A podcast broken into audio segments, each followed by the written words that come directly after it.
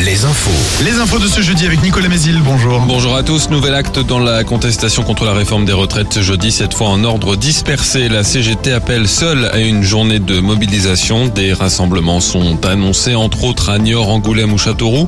De leur côté, les syndicats, la SNCF appellent à une journée, je cite, de la colère cheminote. Toutefois, les perturbations s'annoncent limitées avec une circulation des TGV quasi normale, 4 TER sur 5 et 2 intercités sur 5.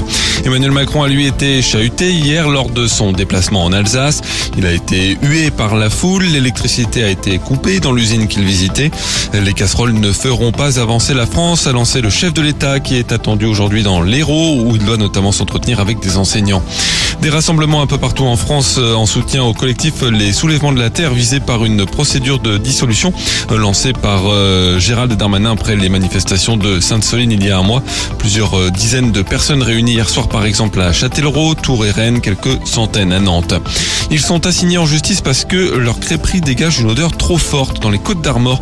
Un couple d'Erquy comparaît ce jeudi devant le tribunal après la plainte de leurs voisins qui dénoncent les nuisances sonores et olfactives de leur établissement, pourtant installé depuis près de 15 ans. Le voisin en question a lui fait construire sa maison en 2000. Il se serait déjà plaint au précédent propriétaire.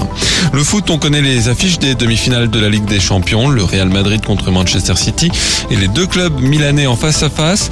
En Ligue Europa Conférence, tout est possible ce soir pour Nice, dernier représentant dans une Coupe d'Europe, euh, dernier représentant français. Les Niçois reçoivent Bâle en quart de finale retour après le nul de partout à l'aller.